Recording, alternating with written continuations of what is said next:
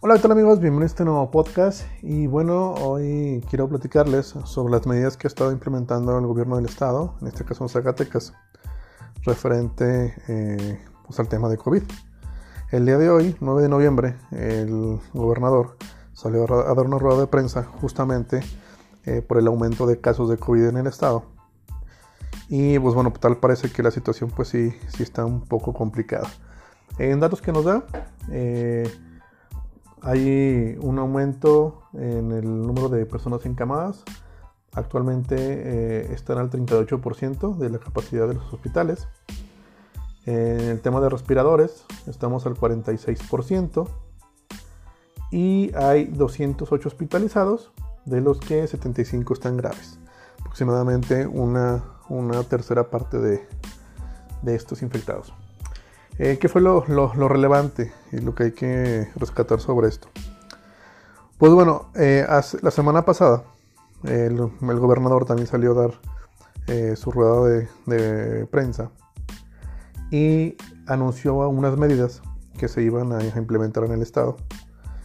la medida más importante que el gobernador dio pues, fue la de implementación de la ley seca de, de viernes a domingo lo que yo personalmente critico como una medida que no funciona.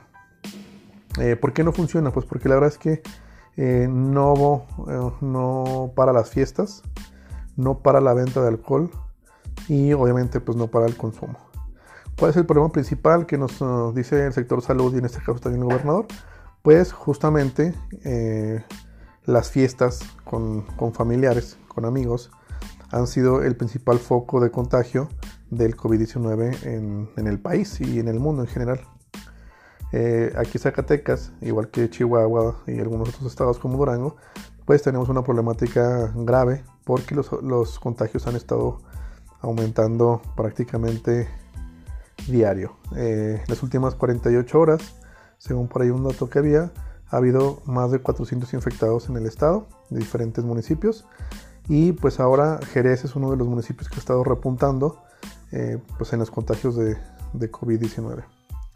También la mortalidad, obviamente, diario han estado muriendo personas. Si ustedes por ahí tienen en sus redes sociales, yo creo que eh, seguido parece un obituario.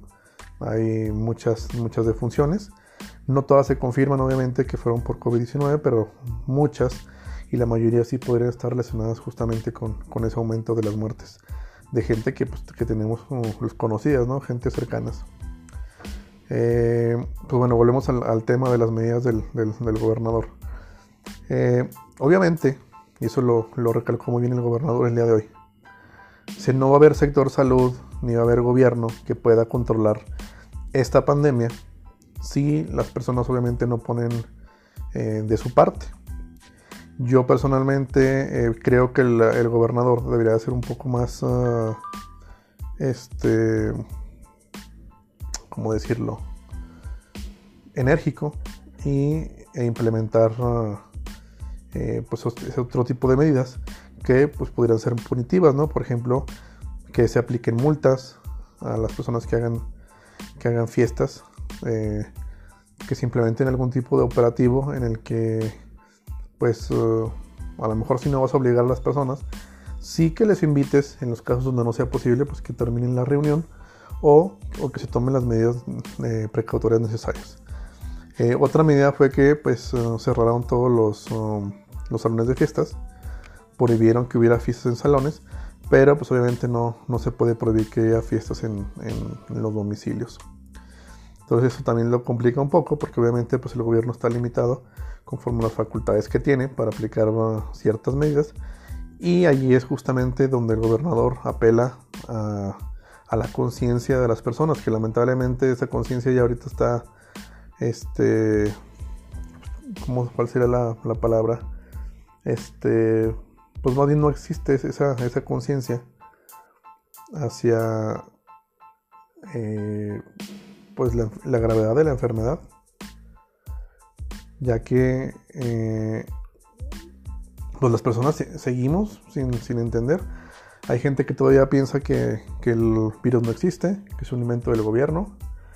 Eh, todavía hay personas que por ahí en redes sociales, eh, cuando se anuncia cierto tipo de medidas, como en este caso la ley seca, reniegan porque dicen que es una táctica del gobierno nada más para este, mantener a la gente encerrada y bueno, un montón de tonterías que, que se dan por ahí. Entonces, pues sí, ahorita eh, tenemos una situación grave. También salió por ahí a hablar un médico que se contagió de COVID y pues también contó su, su experiencia un poco.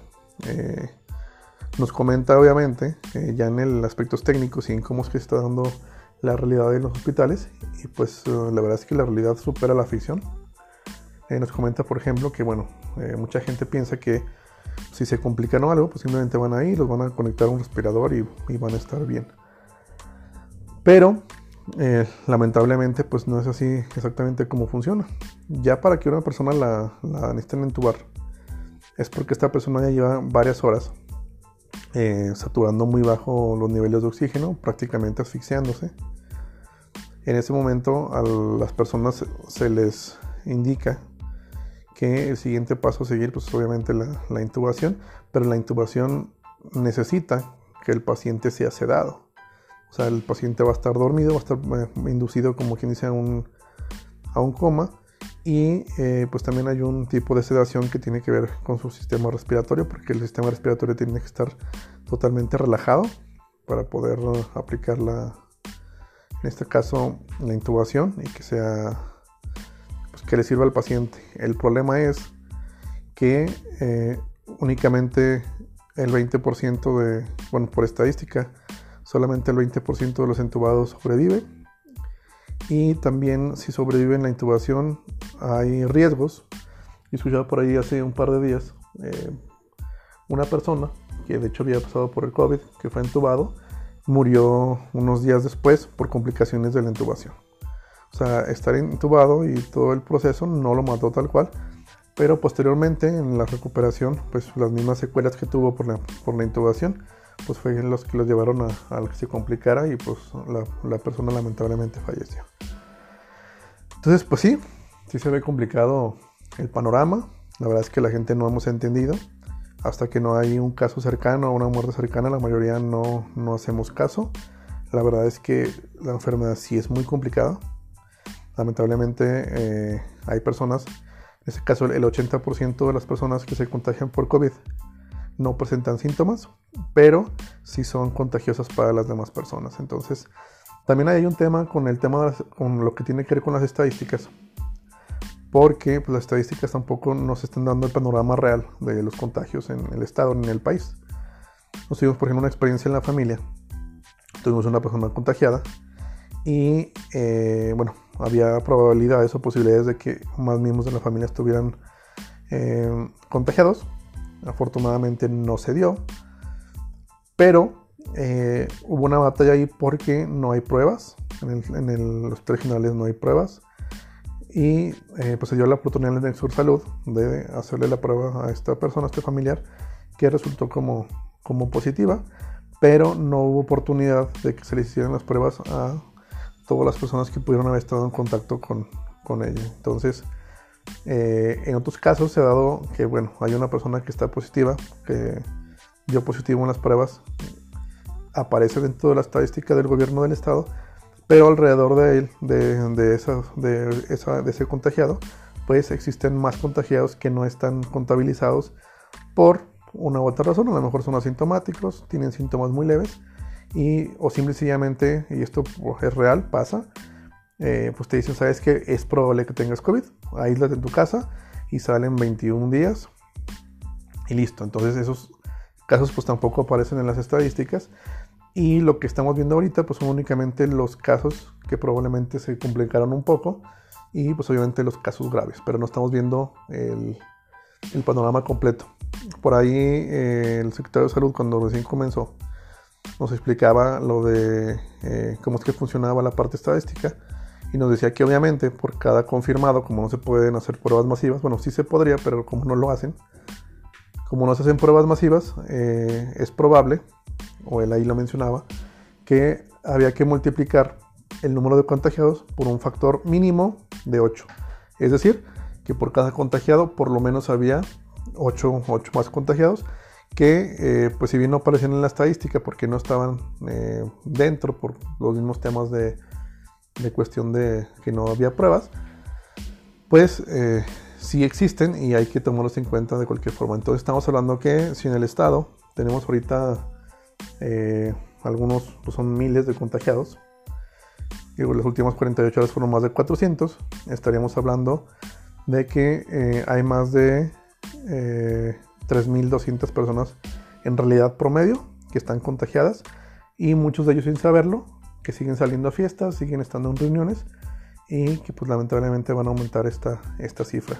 El gobernador se ha visto un poco laxo, obviamente dice que no va a haber, no se van a implementar medidas eh, como anteriormente eh, había pasado, que era la del confinamiento, pero pues obviamente sigue apelando a que las personas tomemos conciencia y que hagamos en la medida de lo posible, eh, pues ahora sí que ese, ese ejercicio de mantenernos el mayor tiempo posible aislados en nuestras casas, los trabajos y obviamente utilizando pues las medidas, los medios que existen para prevenir los contagios. Un dato importante que también se dio ahí, tiene que ver con ese tema, es que la mayoría de los contagios se dan por un tema de, higiene, las personas no sabemos lavarnos las manos. Eh, muchos, por ejemplo, ahorita ya están utilizando el cubrebocas, pero utilizan el cubrebocas igual como también lo decía el secretario de salud, muy acertado. Utilizan el cubrebocas y piensan que esa medida es suficiente para evitar los contagios. Pero dejan de lavarse las manos con, con alcohol en gel, este, dejan de lavarse las manos en sus casas cuando van a comer, dejan de lavarse las manos antes de tocar alguna, algún alimento algo que vamos a ingerir. Y eso también ha sido eh, el detonante pues, de que eh, haya más, más contagios. Entonces también es un dato importante de que, bueno, pues también el cubrebocas, como bien decían por ahí, sirve para lo que sirve y no sirve para lo que no sirve. El sentido de que, eh, pues te ayuda, sí mitiga un poco la parte de contagio, pero de nada sirve si no te lavas las manos. Entonces, eh, pues básicamente esto fue lo, como lo del día de hoy, a mí se me hizo muy relevante. Y pues bueno, les invito a mis escuchas, la mayoría son de los Estados Unidos, eh, pues que tomen las medidas necesarias en el lugar donde estén específicamente y como bien se dice, pues las de higiene principalmente, mantener la distancia con los demás, uh, las demás personas y no confiarse, porque Muchas veces uno piensa que a nosotros no nos va a pasar.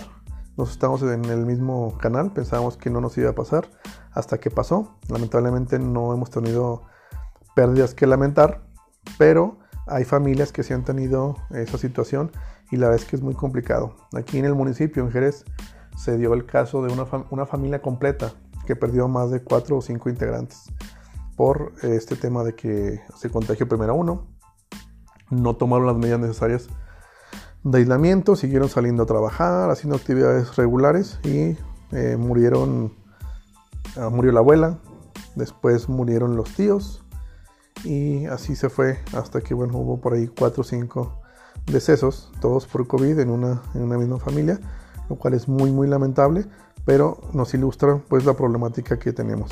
Actualmente obviamente no hay una vacuna, el de hoy también salió por ahí Pfizer a decir que van como al 90% de, bueno, que su vacuna tiene un 90% de efectividad, pero pues todavía no está disponible para la mayor parte de la población, ni siquiera en los Estados Unidos. Así que bueno, de aquí a que tengamos una vacuna y que podamos controlar este tipo de contagios, pues la verdad es que lo mejor es seguir las recomendaciones, eh, no salir o no tener contagio, contacto con, con personas externas a tu familia en la medida de lo posible y pues obviamente pues cuidarse, lavarse las manos y tomar las medidas precautorias que sean necesarias. Entonces, pues bueno, es este, por hoy mi intervención. Les agradezco mucho a todas las personas que me escuchan. Eh, tenemos por ahí personas, bueno, digo, una buena parte son de Estados Unidos, eh, a mis paisanos de México. Eh, también por ahí nos escuchan personas en Irlanda, Alemania, España, Honduras, Guatemala, el Salvador, Chile. Y pues bueno, les agradecemos que, nos escuchen, que nos, tomen en, que nos tomen en cuenta. Y pues bueno, esperamos poder seguir por aquí teniendo un podcast. Espero que sea, eh, pues, que, que, les guste a quienes nos estén escuchando, que les sea eh, entretenido y que les sea útil. Y pues bueno, nomás es, quería eso y les saludo a todos y hasta un nuevo podcast.